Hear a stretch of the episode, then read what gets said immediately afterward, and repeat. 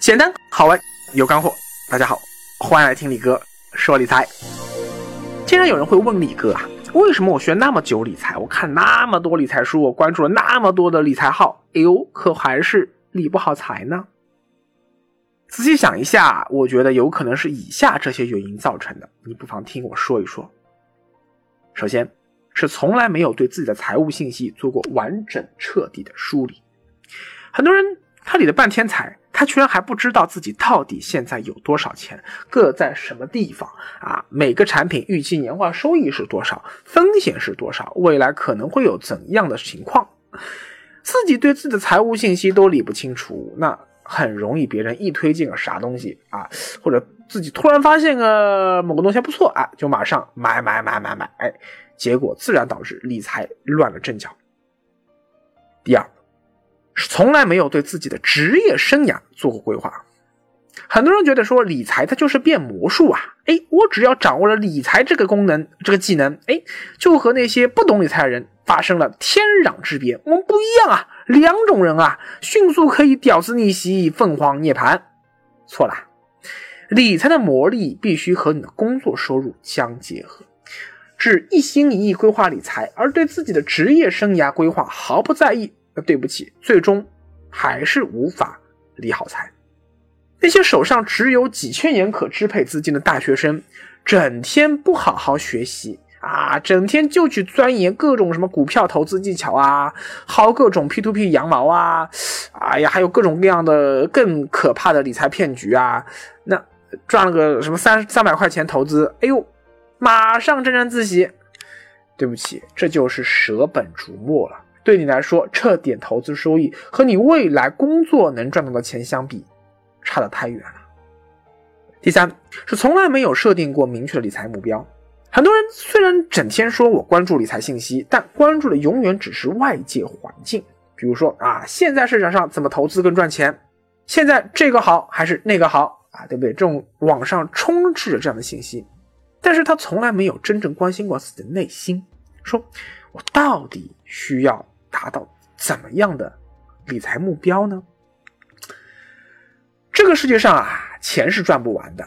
你必须要知道自己到底想要多少金钱，满足自己多少生活上的需求和欲望。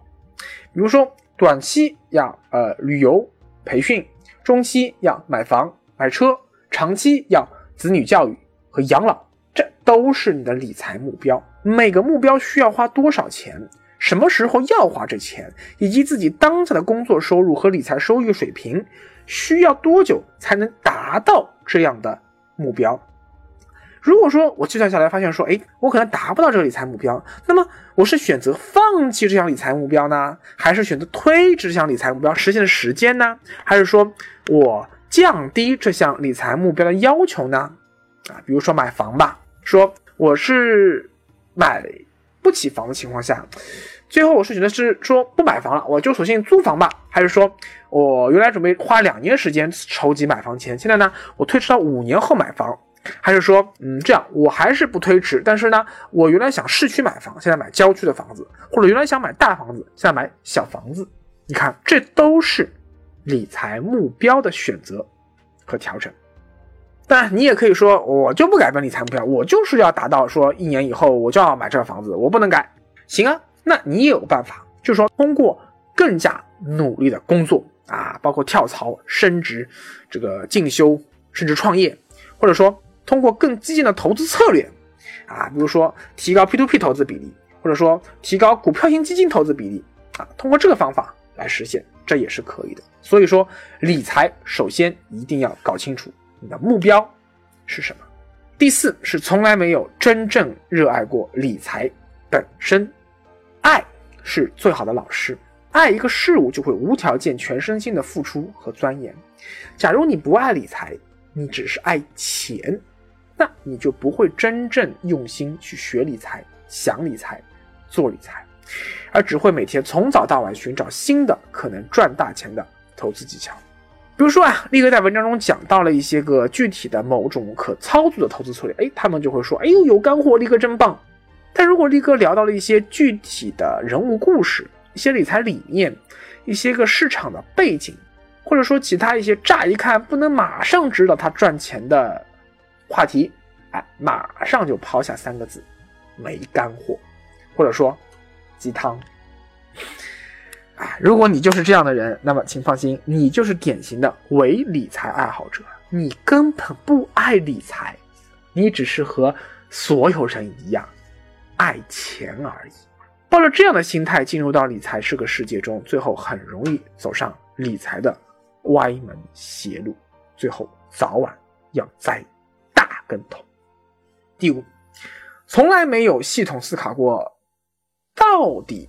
哪种理财理念和投资策略才是最适合自己的？